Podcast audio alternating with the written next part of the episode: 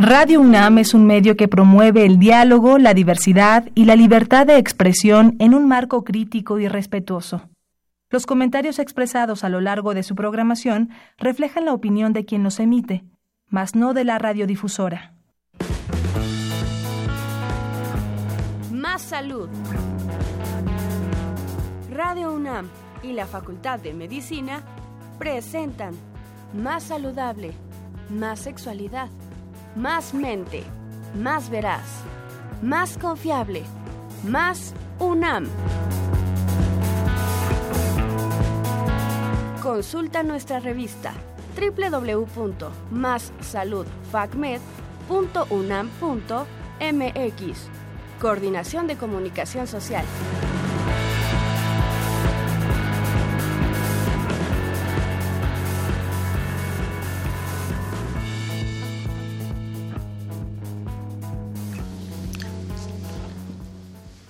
Muy buenas tardes, queridos radioescuchas, amigos y amigas. Bienvenidos una vez más al programa Más Salud. Yo soy el doctor Rolando Alanís y hoy también nos acompaña en la conducción Claudia García Dávila. Hola, bienvenidos a su programa favorito. Son las 12 de la tarde con dos minutos. Justo es el momento de empezar con nuestro programa del día de hoy, que es candidiasis vaginal. Gracias por sintonizarnos. Reciban un saludo de todo el equipo Radio UNAM y Facultad de Medicina que hacen posible esta transmisión y estamos muy gustosos porque para hablar del tema se encuentra con nosotros la doctora Laura Rocío Castañón Olivares. Permítanme leerles un poquito sobre su currículum, presentárselas para que la conozcan. La doctora Laura es licenciada en Biología por la Facultad de Ciencias de la UNAM, cuenta con una maestría en Medicina Tropical por el Instituto Pedro Curi de La Habana, Cuba, y igualmente es doctora en Ciencias por la Facultad de Medicina de la UNAM. Actualmente ella es profesora de tiempo completo en investigación del Departamento de Unidad de Micología de la Facultad de Medicina de Luna. Muy buenas tardes, doctora. ¿Cómo se encuentra? Hola, ¿qué tal, eh, Rolando? Pues muy bien. Hola, Claudia también. Hola, buenas tardes. Muchas gracias. Gracias por la invitación a este programa. No, ¿de qué? Muy bien. Para que se pongan en contacto con nosotros y nos hagan preguntas y comentarios, les recordamos el teléfono en cabina 55 36 89 89 con dos líneas y el 01800 505 26 88. No olvide que también pueden ver la transmisión en vivo de este programa en la página oficial de, de Facebook Facultad de Medicina UNAM, en la cual también pueden dejarnos sus preguntas y comentarios. Vamos a una cápsula y regresamos con ustedes.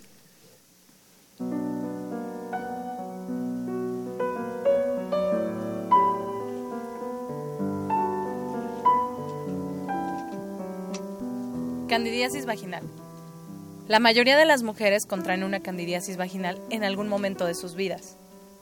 Los síntomas de esta infección incluyen ardor, picazón y un flujo espeso de color blanco. La candidiasis vaginal es fácil de tratar, pero es importante que consultes a tu médico si crees que tienes una infección. Este fenómeno puede verse favorecido por varios factores, como un ambiente cálido y húmedo, por ejemplo, si permanecemos con ropa húmeda durante mucho tiempo, como un traje de baño. Enfermedades como la diabetes o el azúcar alto en la sangre y enfermedades crónicas que puedan alterar la inmunidad.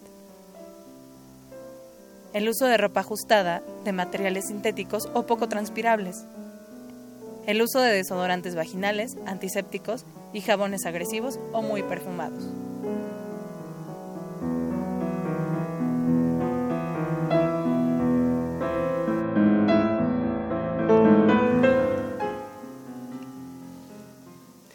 Perfecto, estamos de vuelta en la cabina y pues vamos a hablar sobre candidiasis vaginal con la doctora Laura Castañón. Doctora, ¿qué le parece si nos empieza hablando así de manera muy general qué es la cándida? Muy bien, claro que sí. Eh, cándida es un hongo eh, unicelular y es más comúnmente conocido como levadura. Eh, es una levadura. ¿Podría explicarnos? Conocido como levadura. ¿Levadura es un subtipo de hongo? ¿Cómo, es? Sí, esto es debido por la forma que tiene.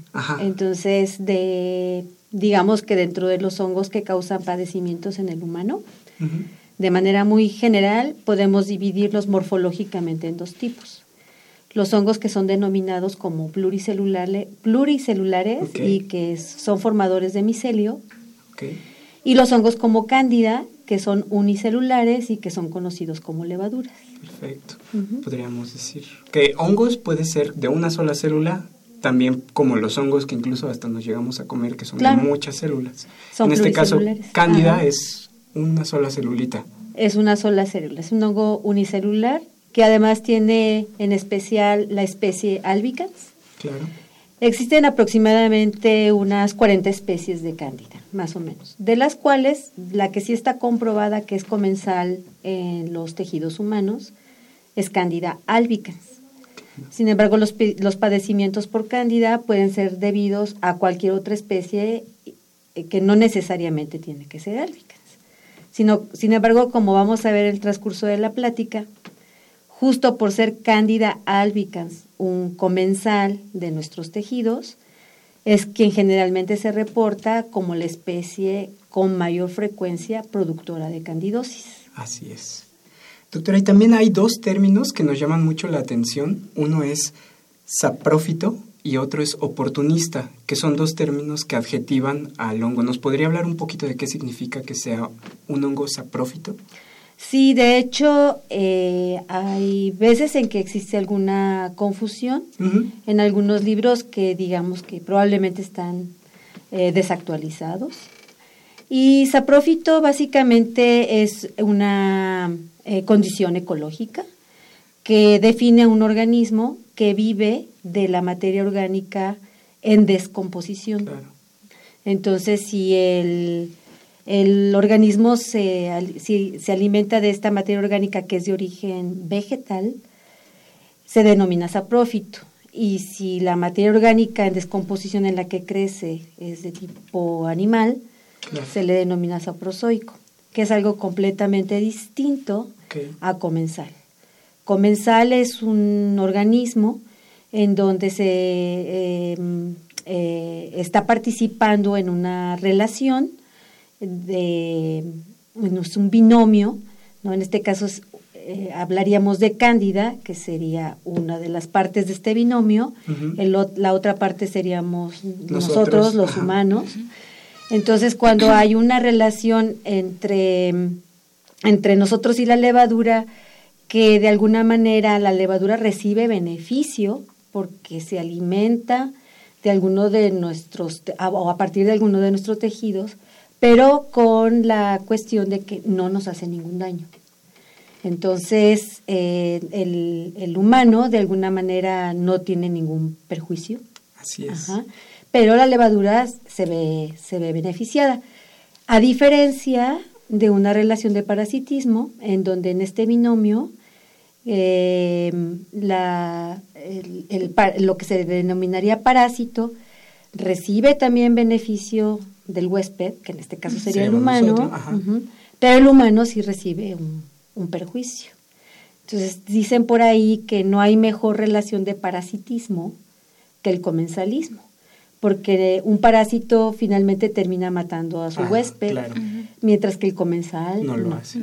Y, y, de ahí agarramos pie para hablar un poquito de también que es oportunista, ¿no? Porque es un agente oportunista. ¿Podría hablarnos un poquito de eso, doctora? En el caso de la micología médica, eh, se habla de que las infecciones por hongos pueden ser divididas básicamente en cuatro grandes grupos. Se le denomina micosis, a aquella infección que es causada por hongos. Entonces podemos encontrar micosis superficiales cuando los hongos se encuentran atacando piel, uñas y pelos. Micosis subcutáneas cuando los hongos se encuentran alterando los tejidos de dermis y tejido celular subcutáneo. Micosis sistémicas cuando ya los hongos eh, principalmente alcanzan torrente sanguíneo y de ahí se pueden distribuir a cualquier órgano o sistema. Y finalmente, que es un grupo muy importante, que es el de las micosis oportunistas. Este grupo, a diferencia de los otros tres, perdón, eh, no son no están relacionadas con la topografía o con el lugar en donde está atacando el hongo, sino que se le denominan micosis oportunistas porque los hongos que causan estas infecciones son hongos que normalmente son completamente inocuos no se considera que son hongos que tienen baja virulencia. Entonces la capacidad de producir enfermedad, en este caso en el humano, pues también es eh, muy, muy baja. Consecuentemente, para que exista una infección, se necesita de lo que se le denomina como un factor de oportunismo. Y este factor de oportunismo puede ser de muchos tipos. Generalmente los factores de, oportunismo están muy relacionados con una situación inmune, inmunocomprometida por parte del, del, humano. Pero no necesariamente siempre tiene que ser así. Eh, muchas veces con que cambiemos algún tipo de característica ambiental, ¿sí? Eh, puede en un momento dado el hongo aprovechar para poder ser, volverse de inocuo a patógeno. Claro. Entonces, vamos a ver si entendimos bien. En relación, en el día con día, nuestro vivir diario, este, convivimos con este hongo que es cándida, siempre está habitando dentro de nosotros y no generalmente nos produce una enfermedad, sino que bajo ciertas circunstancias el hongo empieza a reproducirse más y nos genera la enfermedad. ¿Es así? Así es. Perfecto. Entonces, en este caso, Cándida, digamos que eh, cumple con dos de las características que, que mencionamos hace un momento. Uno, que es comensal, es decir, que es un habitante que de manera normal está en ciertos eh, lugares de nuestro cuerpo, principalmente piel, Imagínate toda, toda el área que cubre nuestro cuerpo, la piel, o sea, eh, ahí se encuentra cándida, también se encuentra en las vías respiratorias altas, en el intestino grueso. Entonces son lugares en donde, en la vagina, son lugares en donde normalmente nosotros vamos a encontrar estas levaduras, pero nuestro sistema inmune las tiene restringidas en su crecimiento, las tiene controladas, ¿no? La levadura, como te decía hace un momento, se está alimentando de, a través de nuestros tejidos, ¿no? Pero no nos causa básicamente ningún daño. Esto es porque hay un equilibrio, digamos que entre la triada, en este caso hongo, hombre y el ambiente que se está presentando. Y por otro lado, también eh, candidez oportunista, porque se considera que justo es una levadura de baja, de baja virulencia, entonces necesitamos que algo altere ese equilibrio hombre, levadura, ambiente, para que entonces esta levadura, que normalmente es inocua, agarre la oportunidad de exactamente se aproveche, ¿no? Se, este, sea oportuna, sea oportuno el ambiente para que ella se desarrolle y entonces empiece a causar una patología. Perfecto, gracias doctora. Muy bien, y en este caso que nuestro tema va enfocado a candidiasis vaginal, eh, ¿podría explicarnos un poquito qué es la flora vaginal y por qué este hongo la afecta? Bueno, en realidad eh, la flora vaginal es, una, es un ambiente, eh, bueno, para empezar podríamos un poco como lo veníamos comentando hace ratito fuera del aire, ¿no? Sí, como... Que el término es un poquito equivocado. corregir, por así decirlo, un poco el término, porque como flora, pues se entiende que son vegetales. Y en realidad eh, lo, la biota, la biota eh, vaginal, pues está básicamente compuesta de bacterias y en este caso de levaduras. ¿Cómo afecta la presencia de la levadura al resto de la, de la biota vaginal, en circunstancias normales no la afecta de ninguna manera. O sea, igual, eh, repito, cándida es parte de esa biota normal, es parte de ese conjunto de, de bacterias, y en este caso estas levaduras, que forman el, el, el, que viven ¿no? de un determinado ambiente y que forman parte de, de la biota de la biota vaginal que inclusive entre todos estos organismos lo que hacen es precisamente por competencia evitar que otros organismos, que, entre ellos exista una, un desequilibrio, una diferencia, y por el otro lado también evita que, que, exista la intromisión de otros agentes patógenos, por competencia. No sé si está... No, sí, perfecto, la respuesta. Este, entonces, brevemente, las infecciones más frecuentes por cándida. Bueno, de eh, digamos que clínicamente la candidosis o candidiasis, cualquiera de los dos términos es correcto. Eh, está dividida o la podríamos dividir básicamente en dos grandes grupos. Clínicamente serían las candidosis de tipo superficial, en donde la levadura va a atacar piel o va a producir problemas en piel, en mucosas, en uñas. Y tenemos las candidosis más graves, que serían las candidosis sistémicas, en donde pues eh, cándida en un momento dado puede afectar cualquier órgano de la economía. Eh, las más frecuentes son las candidosis superficiales, específicamente las candidosis a nivel de uñas y en este caso de las mucosas como, como la candidosis vaginal. Así es. Pues bueno, Candida, al ser un, un organismo que está en tantas partes, en tantos tejidos de nuestro cuerpo, puede generar infecciones en varios sitios. Pero hoy nos vamos a dirigir, ¿verdad?, un poquito más a la candidiasis, vaginal. Y bueno, doctora, ¿qué le parece? ¿Quiénes tienen más riesgo de padecerla? Obviamente las mujeres, pero dentro de las mujeres, ¿qué grupo? Bueno, en realidad, eh, pues el, no hay una preferencia eh, de parte de Candida por alguna edad en especial, ni por raza, sino como les decía, pues Candida es un habitante de la biota normal de la vagina. Así que en cualquier circunstancia que de alguna manera se altere este ambiente normal, la mujer puede ser presa entonces de una infección. Eh, por las características, digamos que de vida que se tienen en cuanto a los a, lo que a lo que estamos expuestos de manera normal podríamos decir que quizá el grupo en donde se presente con mayor frecuencia la candidosis vaginal sería entre la segunda y la, la quinta década de la vida más o menos pero no hay que perder de vista que tanto los, las niñas como personas ya en la senectud pueden en un momento dado tener este padecimiento. Un paciente pediátrico puede tener una infección eh, por cándida, inclusive en vagina. Un paciente pediátrico, pues sí, es un poco difícil, más bien la candidosis en pacientes pediátricos efectivamente se da también a nivel de mucosas, pero más a nivel de mucosa oral, el famoso algodoncillo, por ejemplo, ¿no? Eh, sin escolares, por ejemplo, este, niñas que todavía no entran en la etapa de la adolescencia, pueden en un momento dado padecer candidosis. Muchas veces en estos casos, doctora, las mamás llegan a alarmarse, ¿no? Porque dicen, bueno, ¿qué tal que alguien agredió sexualmente a mi hija?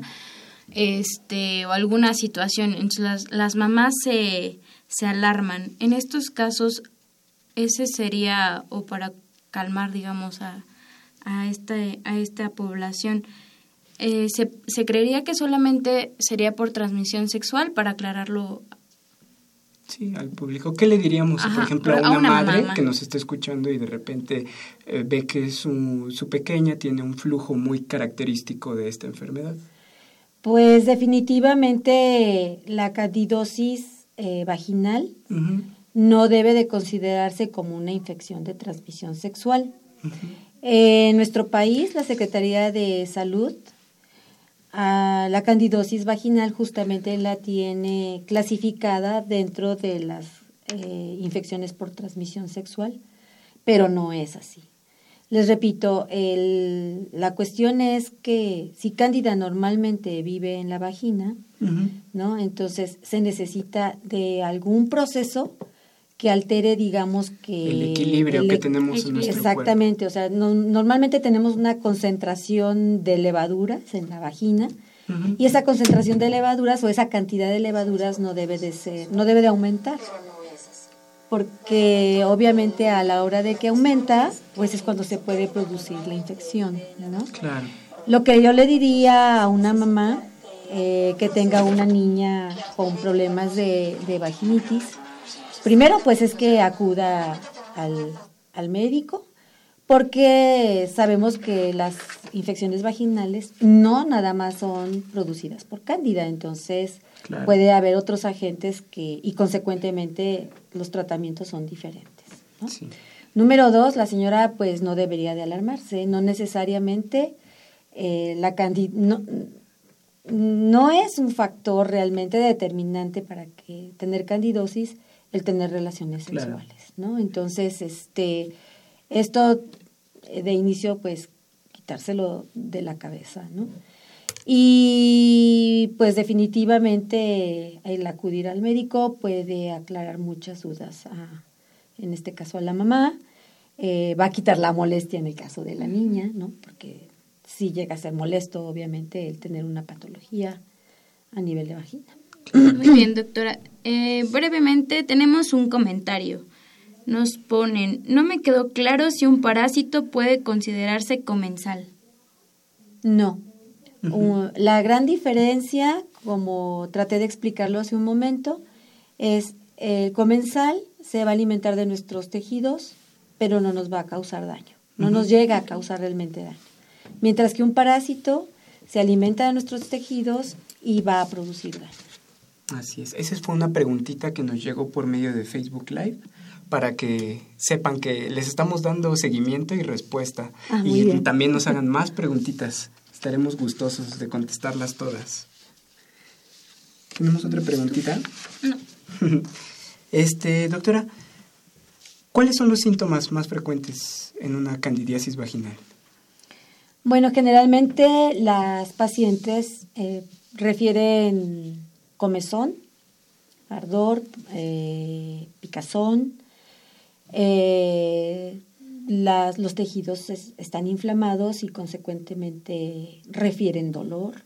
También. Pueden llegar a ponerse rojitos, que clínicamente diríamos que es eritema, y se puede... Se puede... Eh, bastante frecuente es la producción de un flujo espeso de color, de color blanco, que generalmente no es fétido a diferencia de las vaginitis causadas por otros agentes, aunque en algunas ocasiones llegan a referir que tiene un olor un poco desagradable, como a levadura, como a levadura de pan, dicen por ahí.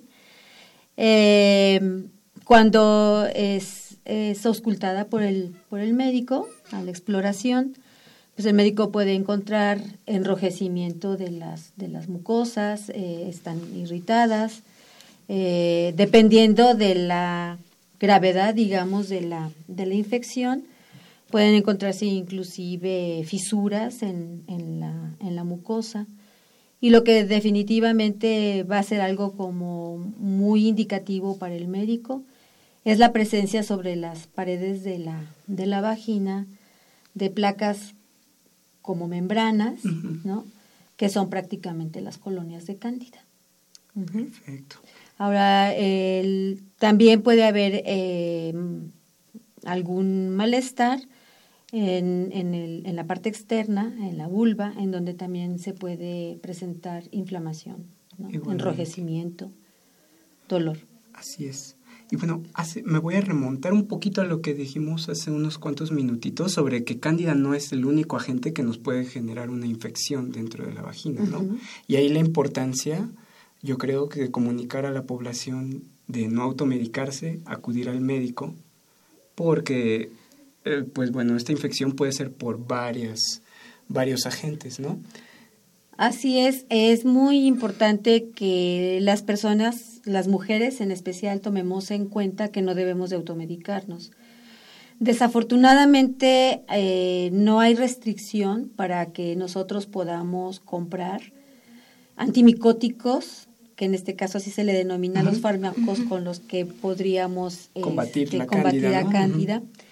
Entonces, ponen a, muy fácilmente a nuestra mano eh, medicamentos con los que, pues, si la mujer eh, tiene alguna presencia de, de flujo, por ejemplo, y esto ya es un motivo de alarma para ella, inmediatamente compra ese medicamento que además se anuncian fácilmente en la televisión, me imagino que en el radio también, este, las páginas relacionadas con medicina, muchas de estas páginas están auspiciadas precisamente por el anuncio de, de, medicamentos que son de, de, fácil adquisición.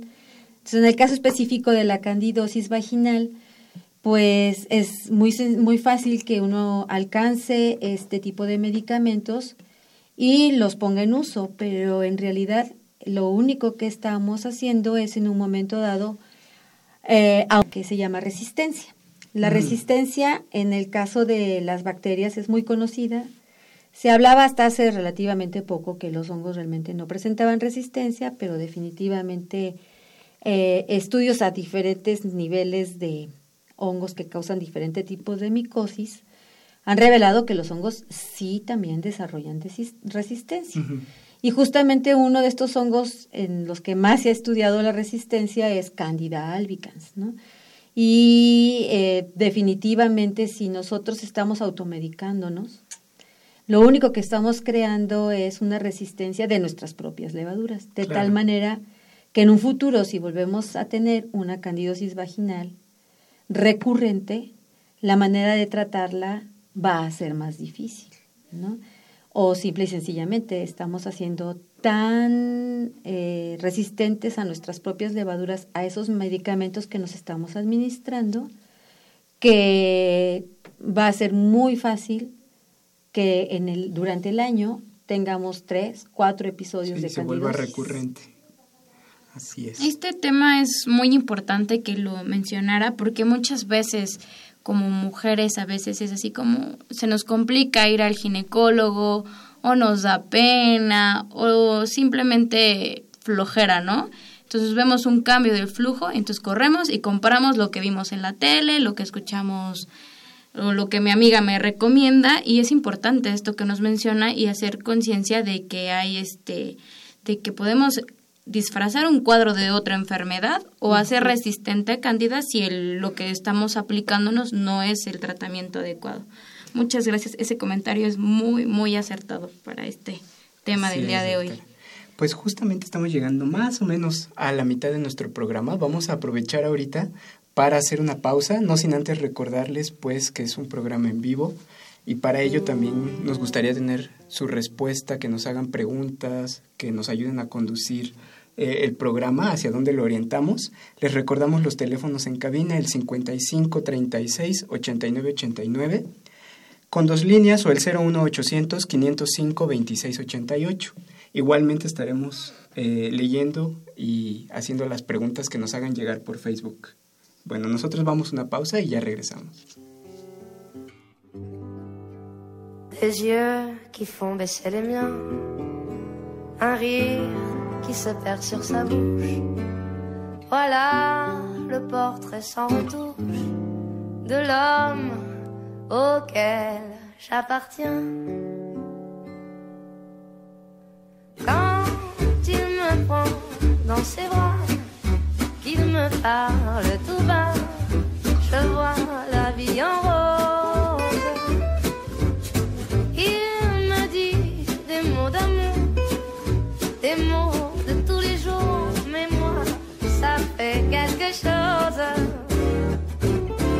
Il est entré dans mon cœur une grande part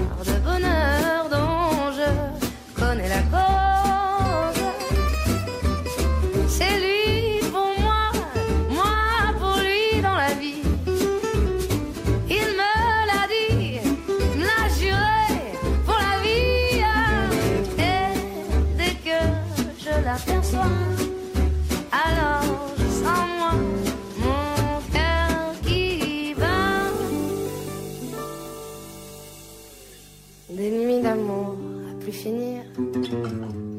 Un grand bonheur qui prend sa place. Des ennuis, des chagrins s'effacent. Heureux, heureux à en mourir.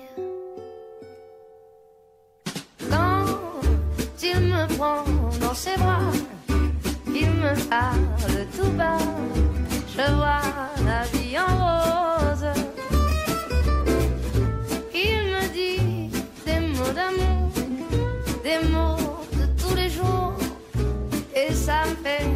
Quelque chose.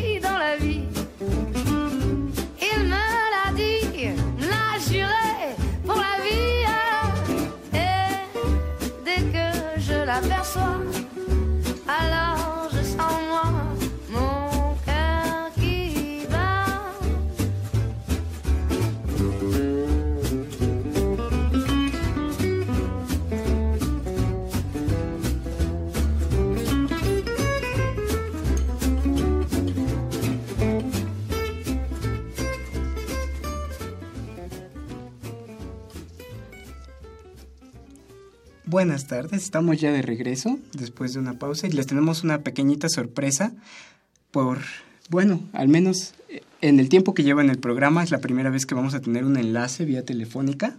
Vamos a estar hablando con la doctora Rosa María Wong Chu y bueno, le vamos a hacer unas preguntitas sobre influenza. Les vamos a leer un poquito también sobre quién es ella, su currículum. Bueno, la doctora Rosa María Wong es de la División de Investigación de la Facultad de Medicina de la UNAM, profesora titular B, SNI 1.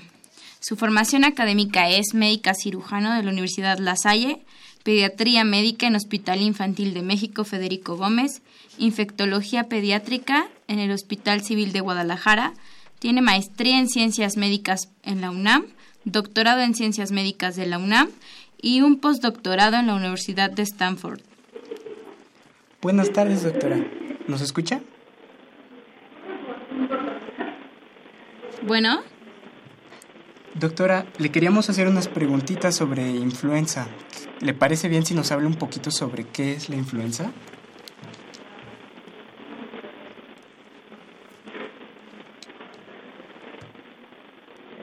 Parece que tenemos una dificultad, parece que se perdió el enlace. Vamos a ver si lo podemos recuperar en unos momentitos.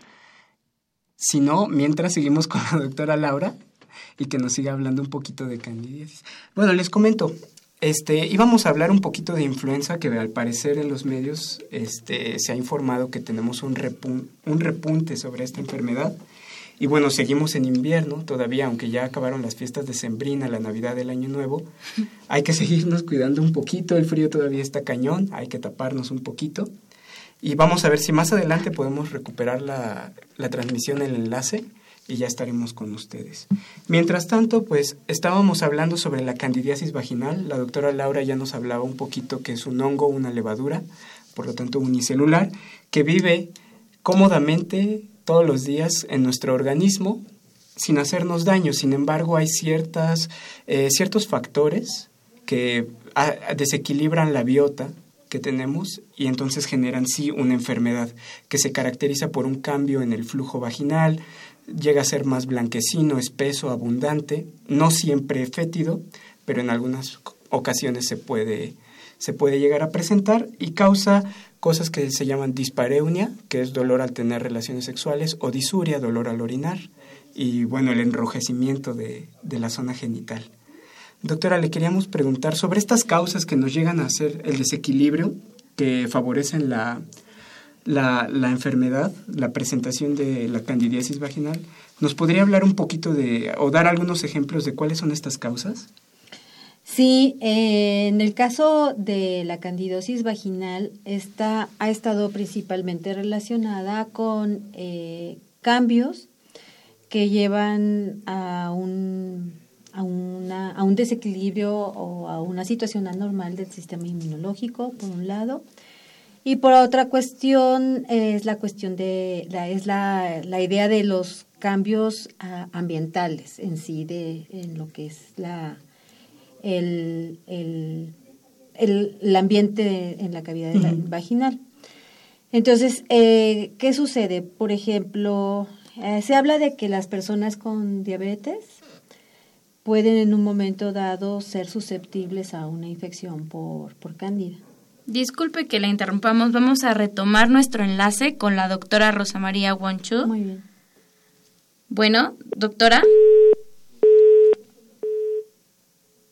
Parece que no, se rompió el enlace. Pero bueno, nos decía, doctora, sobre estas causas que, favorecen a que aparezca la candidiasis vaginal. Ajá, este, les comentaba acerca de los pacientes diabéticos, bueno, en este caso las pacientes diabéticas, en donde eh, se, habla precisamente que por esta condición que tienen de, diabetes eh, pueden ser en un momento dado una población vulnerable para presentar, ¿no? Candidosis, eh, pero eh, perdón que sean tan insistentes, pero es otra vez el recurrir al hecho de que eh, para que se presente la candidosis no necesariamente tienes que tener diabetes, ¿no? Claro, es un factor de riesgo, aumenta la probabilidad. Aumenta la porque todos, todas tenemos cándida en la vagina. Ahora, si es una paciente con una diabetes que está controlada, claro. es altamente probable que aunque la paciente sea diabética, pues no, no, no, no, no tenga candidosis vaginal, ¿no?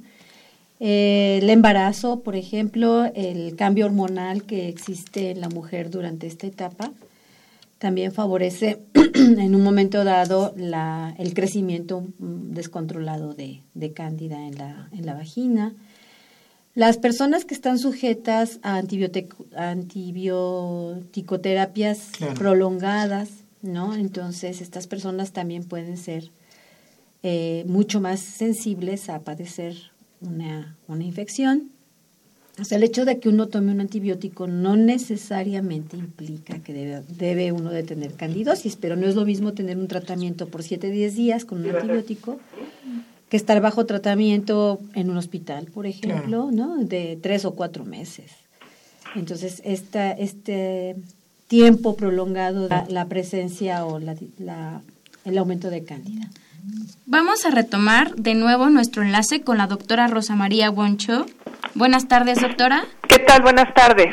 Ya este es un gusto para nosotros contar con usted en esta pequeña capsulita de nuestro programa de Más Salud. al contrario, gracias a Este, ustedes. Vamos a pasar directamente a hacerle algunas preguntas para controlar a nuestra población acerca de lo que es la influencia estacional. Entonces, ¿podría hablarnos acerca de qué es la influencia estacional gripe, por favor?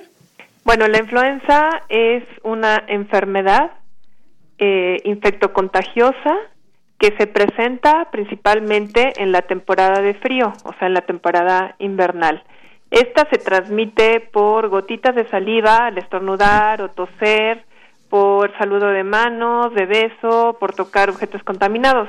¿Y cómo la podemos definir o cómo la podemos eh, pues detectar? Porque el cuadro clínico consiste principalmente en fiebre elevada, cuando tenemos más de 38,5 grados centígrados, dolor de cabeza, cansancio, puede haber tos, ardor de garganta, congestión nasal, dolor muscular intenso y bueno, pues también puede haber otros síntomas asociados, ¿no? Aquí tenemos que hacer una diferenciación en lo que es el resfriado común y lo que es la influenza, porque hay muchos virus. Tenemos más de 15 virus respiratorios que nos pueden dar eh, un cuadro de resfriado común. Eh, normalmente el resfriado común, pues tenemos eh, el típico moco transparente, eh, no hay, puede haber dolor de oídos, puede haber eh, un poco de malestar general, pero a diferencia de la influenza, es raro que tengamos fiebre, es raro que tengamos dolor de cabeza y sí puede haber dolor muscular, pero es leve.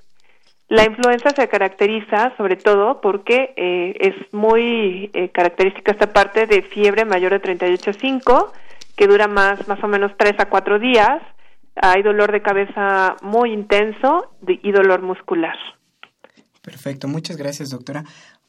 También quería preguntarle, ahorita que las vacunas son un tema muy polémico, eh, una vez vacunado, ¿puedo contraer influenza? Bueno, a ver, aquí tenemos que eh, pues explicar algo a la población, que es que la, el virus de influenza está cambiando constantemente debido a la naturaleza del virus, que tiene ocho segmentos en su material genético, o sea, el virus eh, tiene como varios pedacitos que cuando entran a una persona y luego entran a un eh, a un ave y luego entran a diferentes mamíferos porque la influenza afecta a varias especies, no nada más a los humanos, es cuando empezamos a ver cambios. Entonces, eh, este virus va mutando, va cambiando, entonces eso es lo que hace que cada año haya eh, nuevos virus que puede ser que la población no tenga eh, anticuerpos o células para poderse defender contra un virus nuevo o que haya cambiado ciertas proteínas. Entonces sí es súper importante ponerse la vacuna cada año porque se hace una vigilancia a nivel de todo el mundo, se predice cuáles pueden ser los posibles virus que puedan estar eh, circulando, sin embargo puede pasar que se haya visto un virus que estuvo circulando y de repente este virus cambie, ¿sí? Entonces, Claro. por eso no es 100% efectiva, pero sí disminuye importantemente el número de casos, el número de casos graves y sobre todo el número de muertes. De hecho, las, eh, los reportes de los casos graves han sido en personas que nunca se han puesto la vacuna de influenza. Claro. Entonces sí es importante ponerse la vacuna de influenza. Principalmente evita los casos graves y la mortalidad por influenza, ¿es así? Así es. Perfecto, doctora. ¿Alguna recomendación para esta temporada de influenza 2019, además de eh, vacunarse?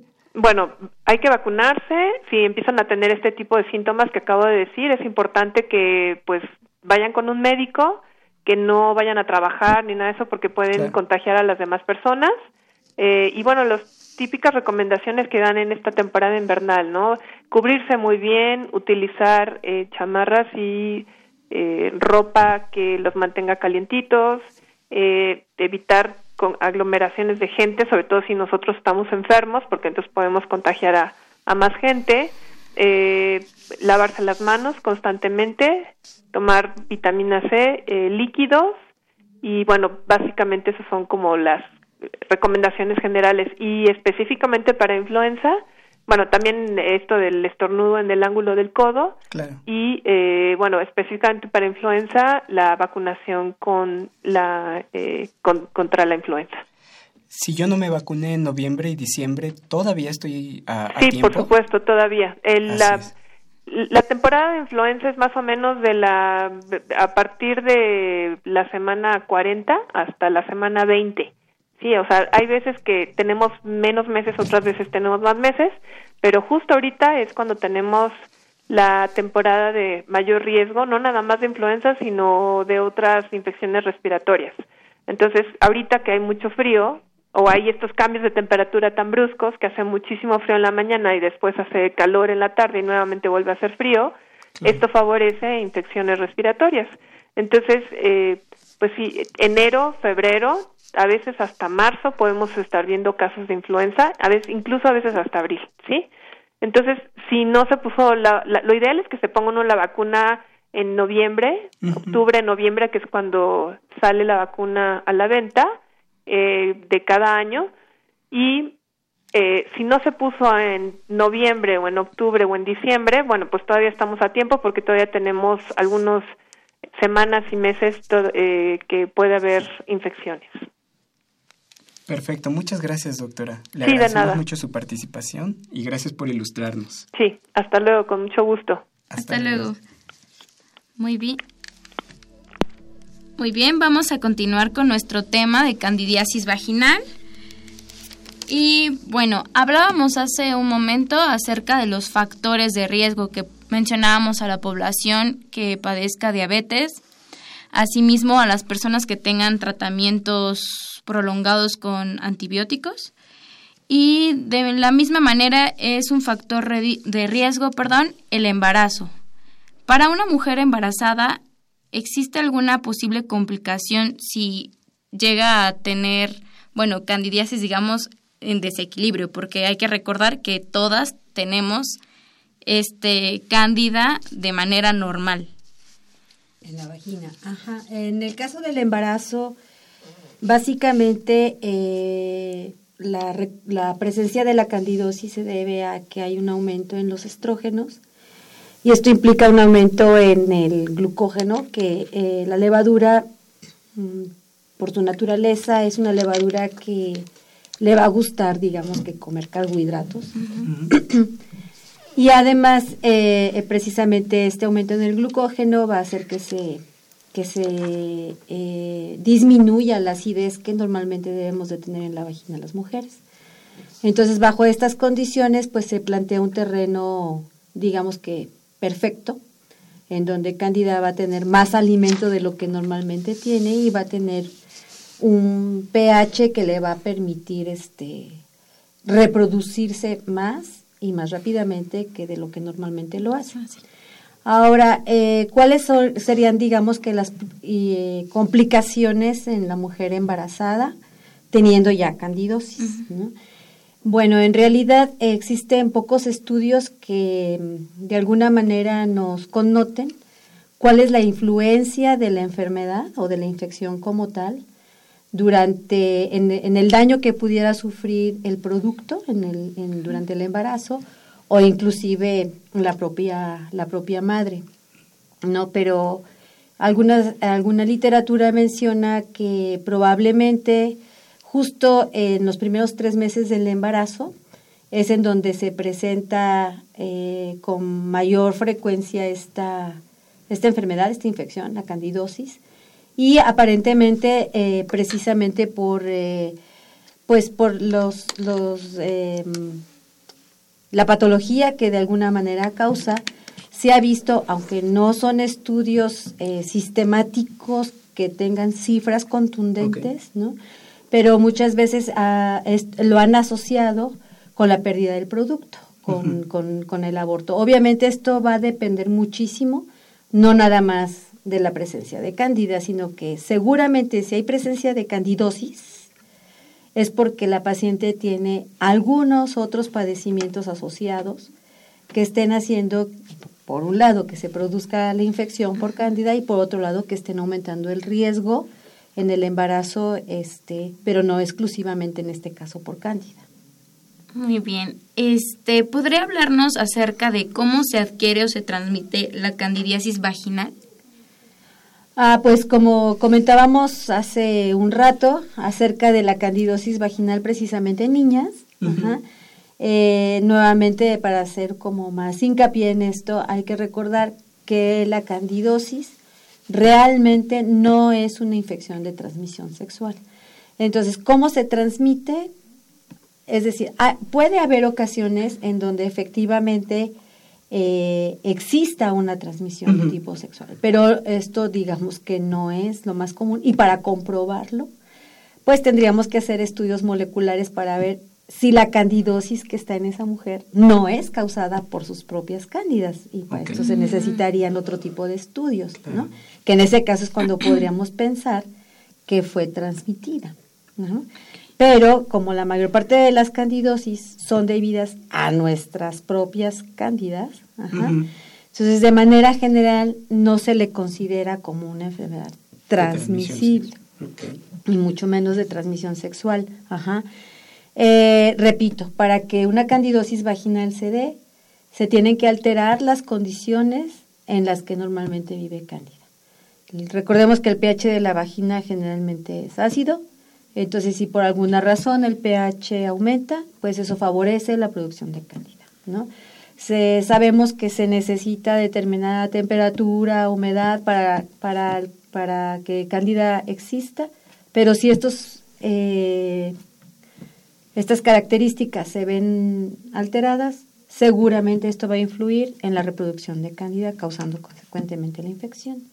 Entonces, ¿cómo se adquiere la infección? Pues se va a adquirir en todas aquellas mujeres que por alguna razón cambien, por ejemplo, a través de las duchas vaginales. También es muy común que en la, que en la televisión veamos que, que hay desodorantes, que hay productos, jabones, ¿no? Utilizados para una, ducha vaginal, aparentemente para evitar el mal olor, ¿no? Que en realidad en una mujer sana, pues no debe de haber mal olor, ¿no? Entonces, si hay mal olor, no hay que aplicar duchas de este tipo, porque justo lo que vamos a estar haciendo es alterar más ese ambiente que está propiciando la reproducción de cándida. Lo que hay que hacer es acudir al médico. Ajá. Entonces, eh, pues eh, este tipo de, eh, por ejemplo, también el uso de dispositivo intrauterino no siempre es también aceptado por el cuerpo de algunas mujeres, ¿no? Y esto puede producir un cambio también a nivel local, lo cual consecuentemente puede conducir a una candidosis. Entonces, todas aquellas mujeres que de alguna manera alteren o se ve alterado por alguna cuestión fisiológica eh, el ambiente donde vive Candida, esas mujeres van a ser las que son vulnerables para una candidosis. En la literatura médica se ha asociado, por ejemplo, mm, mujeres que utilizan eh, ropa interior, no de algodón, sino de materiales sintéticos o ropa ajustada, que obviamente va a favorecer la fricción, el sudor, un ambiente húmedo, que también se, se dé la candidiasis vaginal. ¿no? Igualmente podría ser por esta vía. Sí, eh, es, es muy recurrido en la literatura que veamos que este tipo de condiciones puedan en un momento dado estar asociadas con la, con la producción exagerada de levaduras en la vagina. Sin embargo, desafortunadamente no hay estudios que representativos estadísticamente, digámoslo así, en donde efectivamente nos digan cuántas mujeres que usan ropa interior de algodón presentan o no presentan candidosis respecto a todas aquellas mujeres que usan ropa de tipo sintético. No hay realmente algo que, que sea definitivo, ¿no? Como decías hace un momento, datos fríos o datos así como más, más directos, más crudos. Igual, tampoco hay un estudio que diga que aquellas personas que porque utilizan mujeres ropa más apretada, cuántas de ellas tienen más candidosis o menos que aquellas mujeres que utilizan ropa holgada, ¿no? Eh, se han asociado estos, estas características, pero pues no, no les podría yo decir con a ciencia cierta que efectivamente eso es una condición para la candidosis. Lo que sí es definitivo es, eh, y sí te puedo asegurar, las duchas, por ejemplo, eso definitivamente, independientemente de que uses ropa de algodón, de algodón o sintética, eso sí es un factor que de alguna manera puede predisponerte a una infección. O el estar automedicándote con productos este antifúngicos, ¿no? Sí. También, así uses ropa de algodón, si hagas, eh, si haces esto, tienes más probabilidades. para que te dé candidiasis, ¿no? Doctora, la vamos a atacar con una pregunta un poquito este, polémica, morbosa quizás. Claudia. Es, si se tiene candidiasis vaginal, ¿puede uno tener relaciones sexuales o hay alguna recomendación específica? Eh, bueno, em, por el riesgo, digamos que de estar infectando a otra persona, digamos que este riesgo no es realmente eh, importante mm. dentro de la respuesta de esta pregunta.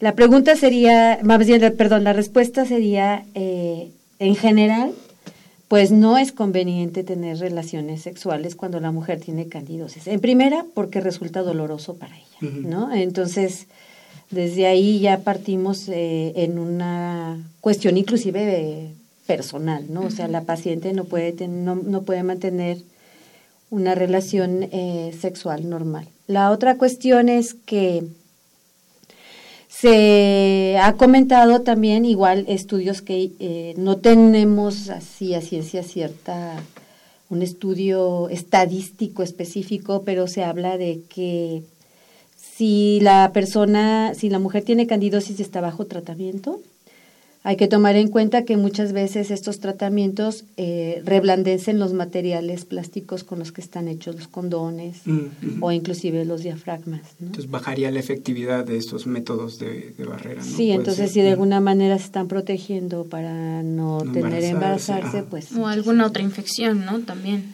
La otra cuestión es que el, el, el semen masculino es rico en carbohidratos y como ya les dije hace un momento, pues si hay algo que le gusta a esta levadura es precisamente los azúcares, ¿no? Entonces, estaríamos de alguna manera aumentando o propiciando en ese terreno, ¿no? En el terreno vaginal, la sobreproducción todavía más de cándida. Entonces, pues es muchas veces a criterio del médico o inclusive de la, de la paciente, pero bueno, lo más recomendable es que no se tengan relaciones sexuales mientras esté con la infección y durante el tratamiento. Claro. Eh, voy a hacer un espacio rápidamente para dar respuesta a Facebook. Víctor Manuel Serrano Rodríguez, yo me imagino que ha de ser estudiante de medicina o médico, porque nos hace unas preguntas muy técnicas. La verdad no sé si las podremos contestar. Nos dice, en la candidiasis vaginal en pacientes diabéticos existe también deficiencia eh, sérica de transferina y de folatos. Ah, nos pregunta que si en la candidiasis vaginal ocurre esto también, porque ocurre en la candidiasis bucal.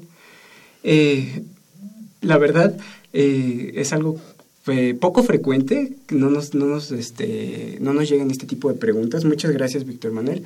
Me imagino, con, con temor a equivocarme, que Ah, en la candidiasis bucal, como ya mencionamos en el programa, el tracto digestivo también existe cándida. Cuando llega a haber una candidiosis, eh, el, hierro y cierto el ácido fólico y ciertos folatos se absorben por esta vía. al haber una inflamación, un eritema y una descamación de las células, el epitelio de la mucosa, pues no se absorben debidamente eh, estos, estos nutrientes. Yo creo, la verdad, que no tendría, fisiológicamente no tendría por qué ocurrir en la candidiasis vaginal. Pero bueno, igual, de igual manera estaría bastante bien que si nos están leyendo otros estudiantes de medicina y pueden buscar el dato, este, para hacer comunidad, hacer los comentarios en Facebook, estaría bastante bien. Muchas gracias, Víctor Manuel, por, por la pregunta. Y bueno, continuando con el tema, eh, doctora, ¿la curación es definitiva una vez que recibo el tratamiento? ¿Quiere es decir, ya no me va a volver a dar candidiasis?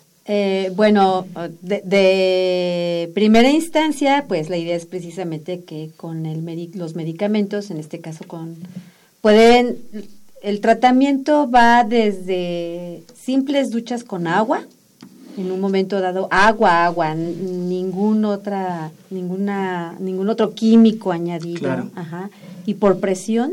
Por presión no. Por presión, sí, por presión, sí, para que precisamente salgan todos estos detritos que hay en la, en la, en la vagina, ajá. Eh, pueden ser este algunos remedios eh, caseros como para, para cambiar el pH vaginal, que pueden ser también igual duchas con vinagre diluido o inclusive también con eh, bicarbonato de sodio para, en este caso aumentar, uno para bajar el pH, el otro para aumentar el pH. La cosa es cambiar el pH para evitar que la levadura se siga reproduciendo. Y por supuesto la administración de, de antifúngicos, ¿no? Eh, de momento, cualquiera de estos puede servir para que la infección se, se limite, se detenga y si todo vuelve a su normalidad, entonces, pues, el, la probabilidad de que yo vuelva a tener una candidosis vaginal va a ser baja. Sin embargo, como pues dicen que hasta vivir en una ciudad como la nuestra, en donde el estrés si vamos a encontrar gasolina, si no, si se nos hace tarde, es el estrés, dice que basta, basta como para inmunosuprimirnos, ¿no? Entonces, prácticamente, si pensamos nuevamente en la fisiología de Cándida, que es un hongo comensal y que necesita ciertos factores de oportunismo, y entre ellos, si estamos de alguna manera por cualquier factor eh, inmunosuprimidos, ¿no? Entonces las probabilidades de que tenga yo nuevamente candidosis vaginal, pues son altas, ¿no? Y recordemos nuevamente este proceso en donde hay automedicación, en donde estamos haciendo que nuestras propias cándidas vayan siendo resistentes, entonces con mucho mayor eh, peso podemos pensar en un momento dado en las candidosis recurrentes. Perfecto. Doctora, desafortunadamente estaba muy buena la plática, pero como todo lo bueno acaba, ya estamos casi al final de nuestro programa. Mm, antes de terminar, ¿le gustaría hacer alguna recomendación, recalcar en algún punto? Pues em, eh, sí, quizá algo muy brevemente es acerca de la candidosis en el caso de los genitales masculinos. Ah, ¿no?